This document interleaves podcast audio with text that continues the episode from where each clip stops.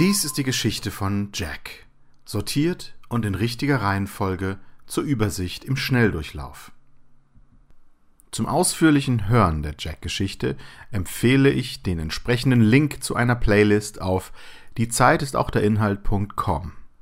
Dort gibt es auch eine Auflistung der Tracks, um sich die Playlist eventuell selbst zusammenzustellen. Und los geht's.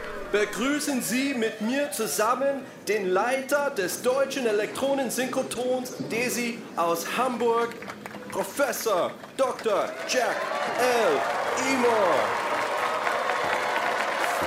Danke, James. Jacks Geschichte beginnt im Jahr 2033 in einer nicht allzu fernen Zukunft. Jack ist Quantenphysiker und arbeitet am DESI, dem Hamburger Elektronensynchrotron. Sein Fachgebiet ist die Erforschung der Raumzeit. Jack hält einen Vortrag über die Molekülinteraktionen der Quantenbausteine der Wirklichkeit. Wir haben das stabilste Modell einer aus Quantengrundlagen entstehenden Raumzeit errichtet, das es jemals gab, vielleicht jemals geben wird. Plötzlich ertönen Schreie. Es gibt keine spannendere Zeit als diese, um sich mit der Quanten... Ein Anschlag wird verübt, bei dem Jack schwer verletzt wird. Er blutet. Ein Arzt! Wir brauchen einen Arzt! Professor Salakar, Jacks väterlicher Mentor, eilt ihm zu Hilfe. Jack überlebt den Anschlag. Noch im Krankenhaus wird er von zwei Agenten zu den Geschehnissen befragt. Es geht vor allem um den Attentäter und darum, dass Sie ausgesagt haben, ihn nicht zu kennen. Ja, das ist richtig. Jack verheimlicht zunächst seine Kenntnis über den Mann, der versucht hat, ihn umzubringen. Ich weiß nicht, was den Irren bewogen hat, auf mich zu schießen. Ich bin doch nur Physiker. Sagt Ihnen vielleicht der Name Adam Salton etwas? Adam Salton? Nein, tut mir leid, sagt mir nichts. Der Verdacht liegt bei, bei Jacks Zwillingsbruder Adam, mit dem er angeblich seine gesamte Kindheit verbracht hat. Wir können uns das wirklich nicht erklären, Mr. Moore. Dass Sie sich nicht erinnern an einen Typen. An einen Typen, den man seit fast 50 Jahren kennt, weil es Ihr Bruder ist, Mr. Moore. Meinen Sie nicht auch, dass man sich an seinen Zwillingsbruder erinnern sollte? In der Wohnung des Attentäters namens Adam sei Material zum Big Rip gefunden worden. Eine Theorie zum Ende des Universums, die mit Jacks Arbeit zusammenhängt. Wir haben sehr viele Artikel und Aufzeichnungen in seiner Wohnung und auf seinem PC gefunden, die sich mit diesem Thema beschäftigen. Haben Sie eine Ahnung, was das bedeuten könnte? Ja, vielleicht. Vielleicht hat er sich in diese Version eines Endes unseres Universums hineingesteigert. Bald wird klar, dass Jack einiges Wissen über Adam zurückhält. Nach seiner Entlassung aus dem Krankenhaus kontaktiert Jack nervös Professor Salaka. Jack sorgt sich, da Adam zurück sei und ihnen deshalb bald alles um die Ohren fliege. Aber muss das sein? Ich dachte, wir hätten die Parabiose-Scheiße endgültig. Ohne Ihre radikalen Ideen zur Stammzellentzüchtung und das Aufhalten des Alterungsprozesses hätten wir niemals. Die wird uns mit diesem ganzen Mist total in die Scheiße reiten. Ich bin jetzt schon am Arsch. Diese Forschung wird von einer Wissenschaftlerin namens Elizabeth durchgeführt. Der Professor lässt umgehend Jack und Elizabeth zu sich in sein Labor bringen. Wir sind so weit gekommen. Wir dürfen unsere Arbeit jetzt nicht durch blinde Panik gefährden. Hörst du, Jack? Ja. Ja, ich weiß ja, ich bin ja nicht bescheuert. Vielleicht ziehen wir den Sprung vor. Meinst du. Das ist jetzt schlau? Sie treffen sich dort im Amygdala-Raum, um eine Lösung des Adam-Problems zu finden. Wenn wir den nächsten Sprung schaffen, dann können wir all die kleinen und mittleren Probleme aus einer ganz anderen Position heraus lösen. Du weißt, wovon ich spreche. Jonathan redet auf Jack ein, um ihn zu überzeugen, das Projekt zu beenden und endlich einen ganzen Sprung durchzuführen. Wir werden einen Sprung wagen. Und dieses Mal einen ganzen. Dann werden wir Adam zur Vernunft bringen und unsere kleinen Fehler in der Zeit korrigieren, die später seine Vorgänger einsammeln und das ganze Schiff wieder auf Kurs bringen. Ist das dein Ernst? Nach diesem verhängnisvollen Treffen kommt Jack spät in der Nacht zurück zu seiner Lebensgefährtin Sandra. Jack ist verändert. Irgendetwas ist mit ihm geschehen. Während Sandra noch schläft, setzt Jack sich an seinen Laptop und beginnt Regeln zu sadistischen, sexuellen Praktiken und Unterwerfungsfantasien zu formulieren und fordert ab jetzt Monseigneur genannt zu werden. Die Mädchen müssen im Allgemeinen jedes Mal niederknien, sobald sie einen der Freunde sehen oder begegnen. Und in dieser Stellung verharren, bis man ihnen befiehlt, aufzustehen. Nur sie, die Gattinnen und die Alten sind dieser Bestimmung unterworfen. Alle anderen sind davon befreit. Doch alle müssen unsere Freunde stets mit Monseigneur ansprechen. Es zeigt sich, dass seine Texte wortwörtlich die des Marquis de Sade sind. Als Sandra erwacht und ihn zu sich ins Bett holt, verliert Jack die Kontrolle über sich, wird immer gröber und beißt Sandra schließlich schmerzhaft, sodass sie ihn schließlich vor die Tür setzt. Ein Bœuf Bourguignon. Au! Au! Oh, Jack! Oh, spinnst du? Das tat total weh!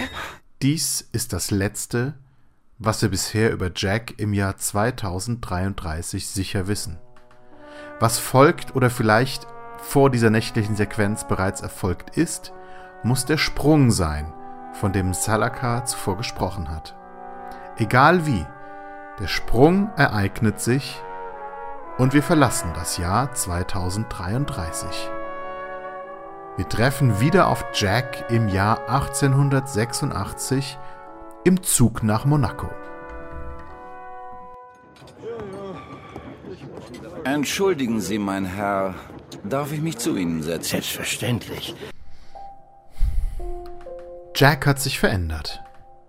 Der Sprung durch Raum und Zeit hat ihn verändert, degeneriert, ihn zu einem Abbild werden lassen, zu einer Facette seines Ichs, vielleicht zu einem Splitter. All das ist aber nur Spekulation. Sicher ist, dass er im Jahr 1886 im Zug nach Monaco dem ebenfalls veränderten Professor Salaka wieder begegnet, diesmal jedoch unter dem Namen Nathaniel de Salis. Wann genau hatte ich die Ehre, Ihre Bekanntschaft zu machen? Hm, Es muss wohl sehr lang her sein, nehme ich an. Gerechnet in menschlicher Zeit ist es sehr lang her, für wahr. Aber was ist lang, was kurz? Hat uns Zeit je etwas bedeutet? Es hat den Anschein, sie seien Erzfeinde über die Zeiten hinweg. Jetzt enttäuschen Sie mich nicht weiter. Seien Sie doch endlich wieder so inspiriert, so agil und so wundervoll betroffen, wie Sie es waren, als der junge Salton damals sein süßes Lied. Halten Sie den Mund! Na endlich, da ist er ja wieder, zurück im Leben, der alte Feuerkopf, der uns schon so viele Schwierigkeiten bereitet hat. Viele Anspielungen und Anfeindungen werden geäußert. Wie sehr du versuchst, dich mit ihnen gemein zu machen. Na an. Menschlich. Puh. Und so vergänglich. Vergänglichkeit gehört zur Ordnung. Die, die überdauern wollen, sind die Unerträglichen. Jack zweifelt daran, dass Nathaniel es aufhalten könne. Du glaubst, du kannst es aufhalten. Alter Mann. Es brennt im Innern des Menschen selbst. Du weißt es. Es ist die Kraft, die alles durchströmt, alles erschafft. Alles vernichtet. Geben Sie sich keine weitere Mühe. Zu lange habe ich dem Treiben eurer Rasse zusehen müssen. Meine Entscheidung ist schon vor langer Zeit gefallen. Was findest du nur an diesen schwachen Geschöpfen? Na, Als Jack sein gestohlenes Eigentum zurückfordert, kündigt Nathaniel an, es niemals herauszugeben. Ich habe es nicht. aber du weißt, wo es ist. Ich werde es niemals herausgeben. Niemals. Später in der Geschichte wird sich zeigen, das gestohlene Artefakt, um das beide ringen, ist nichts anderes als Adam selbst. Ihr seht, mein Lieber, wie schnell sich die Gewichte auf der Waage der Wirklichkeit verschieben können. Im Jahr 1888 treffen wir in England während den Rippermorden in Whitechapel erneut auf Jack, der nun die Taten begeht, die später dem Ripper zugeschrieben werden. Nur nicht so schnell, mon cher. Das ist die wichtigste Lektion, wenn es darum geht, die Gelüste der Frauen zu stillen. Dabei beginnt Jack den zwölfjährigen Alistair Crowley zu mentorieren, ihm seine Perversionen näher zu bringen und ihn sein Credo zu lehren. Tu, was du willst. Das ist das einzige Gesetz, mein kleiner Freund. Jack und Crowley sind im Jahr 1888 auch dabei, wie ein merkwürdiger okkulter Geheimbund namens Order of the Golden Dawn ein Ritual durchführt. Beim ersten Mal ist es noch etwas unangenehm, aber das gibt sich mit der Zeit. Ja, die Zeit. Sowieso vielfach überschätzt und übertrieben in den Vordergrund gestellt. Es gibt so viele andere Dinge, die so viel älter sind als diese schnöde Abfolge von Momenten. Dinge, die wirklich ewig wären. Die Handlung verlässt daraufhin die Ripper-Geschichte, deren Ermittlung von Seiten der Polizei sowie Adam und Nathaniel weiterverfolgt wird. Im Folgenden erleben wir, wie Jack in einem geheimen Versteck im Dachgeschoss über einem alten Theater Jules Verne gefangen hält und verhört. Sie wissen, was auf dem Spiel steht. Machen Sie jetzt weiter. Jawohl, mein Fürst. Jules Verne schildert bei dem Verhör seine Reise mit Nathaniel zum Mittelpunkt der Erde, bei der sich literarische Fiktion und tatsächlich Erlebtes vermischen. Jack und sein Auftraggeber wollen herausfinden, wo der Eingang liege, den Verne und Nathaniel scheinbar entdeckt haben. Offenbar suchen Jack und seinesgleichen nach einem Weg in eine andere Welt, vermutlich nach einem Aus- oder Rückweg. Zerreiß die Spinnweben seiner verstaubten Erinnerungen und kehre mit dem Wissen um den Eingang zurück, Hummel. Verne berichtet auch davon, Verne berichtet auch davon, wie auf dem Weg nach Island die beiden von einem merkwürdigen metallenen Fahrzeug aus dem Wasser angegriffen worden sind. Die Vermutung besteht, dass es sich dabei um ein Fahrzeug handelt, das an anderer Stelle noch eine Rolle spielt. Die Schauberger, ein Fahrzeug, mit dem Sprünge aus einer anderen Zeit durchgeführt wurden. Das Unterwasserschiff. Sie sind aus dem Meer gerettet worden? Ja, äh, ein Schiff. Ein Schiff aus Metall. Jacks Versteck wird schließlich von Adam und Nathaniel aufgespürt. Da stand er, die hohe Gestalt noch in Schatten verborgen, den Zylinder unnatürlich gerade auf dem Kopf positioniert. Auf einer Balustrade über der Bühne des Theaters kommt es zum Zusammentreffen der beiden Antagonisten. Es ist eher eine kleine Burleske für mich selbst. Ein wenig Pfeffer für die öde Speise der Linearität, die ich immer wieder gezwungen bin zu verspeisen. Verstehen Sie? Jack verspottet Adam und schildert sein eigenes Dilemma. Ja, so war ich schon immer. Ja, das ist ja das Problem. Das ewig Währende, immer dare, allzeitliche. Als unser Volk noch auf der Oberfläche der Welt wandelte, haben wir Milchbubis wie dich wie Knallerbsen auf der Straße zerplatzen lassen. Wir haben deinesgleichen mit bloßen Händen die Schädel zerquetscht wie Coca-Cola-Dosen. Och, herrje, natürlich sagt dir dieses Bild auch nichts. Es ist wirklich erstaunlich, wie wenig es im Jahr 1888 überhaupt gibt.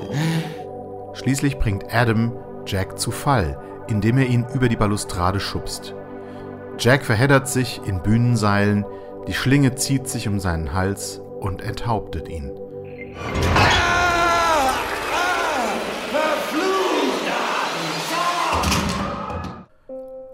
Wenige Jahre später, im Jahr 1901 in Frankreich, erscheint Jack erneut. Diesmal konfrontiert er den altersschwachen und wehrlosen Nathaniel in seinem Hotelzimmer. Der gute alte Nan ist einfach nicht tot zu kriegen. Und wie oft wir es schon versucht haben. Nicht wahr, meine Schöne? Tatsächlich sind unsere Bemühungen bisher ohne Erfolg geblieben. Vielleicht äh, hätten wir zunächst versuchen sollen, ihn ins Leben zu zerren. Den alten, faltigen, durchaus unansehnlichen alten Sack. Jack zeigt sich jetzt ganz in der Rolle des Marquis de Sade. Ja, die Reiserei hat mich wirklich äh, derangiert, n'est-ce pas? Schließlich ersticht Jack seinen ehemaligen Professor brutal. Wir nehmen diesen schmucken Gegenstand und rammen ihn, den alten Pisser, so lange in die Kackfresse, bis er endlich aufhört, uns eine geklärte Scheiße hier auf Penner zu füllen und dafür auch noch Applaus zu verlangen. So. Elizabeth weist ihn jedoch zurecht. Wir brauchen ihn für den Entflohenen, ihr wisst es. Ja, ja, schon gut, schon gut. Ich verstehe. Ich verstehe. Was sollen wir jetzt tun, Lady Arabella? Wir werden tun, weswegen wir hergekommen sind. Aber ich kann den Ritus ohne ihn unmöglich. Du kannst es. Und wir werden es tun. Bereite deinen lächerlichen Zauber vor, bevor uns der alte Zausel wegstirbt. Der Weg der Geschichte führt von hier an wahrscheinlich nach Ägypten. Die letzte noch verbleibende Episode in Jacks Geschichte ereignet sich einige Jahre später im ersten Viertel des 20. Jahrhunderts. Jack, der bereits am Zerfallen ist, wartet leidend und nackt im Innern der Ruinen von Nether Gwent in Derbyshire auf Adam. Die Inkontinenz bei Männern ab 50. Das größte Übel unserer Zeit. Sie haben recht. Das ist doch keine Art, seine Freunde zu begrüßen nach all den Jahren. Jack hat sich an die merkwürdigen Apparaturen angeschlossen, die in diesem Labor von Elizabeth im Keller der Ruine angebracht sind. Jacks Kopf scheint angenäht, seine Körperteile versagen und er beginnt sogar damit, sich selbst zu essen. Ha. Wirklichkeit. Kommt jetzt eine kleine Abhandlung über das Alles, das Nichts? Er begrüßt Adam als den letzten Salton im Namen des Fürsten, der sich schon auf sein Mahl freue, und verweist damit auf den Weißen. Adam offenbart sich als der gesuchte Artefakt, den Jack sein Leben lang verfolgt hat. Wer ahnt auch nur in Ansätzen, was ich hier die ganze Zeit und den ganzen Raum ertragen muss? Wer macht sich ein Bild davon? Hat der Atlas wirklich mehr zu ertragen? Waren die allnächtlichen an den Felsen geschlagenen Qualen des Prometheus wirklich der Rede wert? Verhältnis zu dem, was ich, tapfer, Jahrhundert um Jahrhundert, über mich ergehen ließ. Als der Boden erbebt und der Weiße schließlich emporschießt, stürzen Jack und Adam gemeinsam in dessen Schlund. Durch Raum und Zeit, zu ihrem Ende oder zu ihrem Anfang. Ah, der junge Thornton will es aufs Ganze bringen. Er will sich aufschwingen in die höchsten Höhen. Jetzt stand ich vor ihm. Wenn Musik der Liebe Nahrung ist. Auge in Auge. Dann spielt Wohland. Gebt mir volles Maß. Mit meinem dunklen Bruder. Das so die übersatte Lust. Ich umklammerte ihn. Erkrank und. Dann kam der Weiße. Sterbe!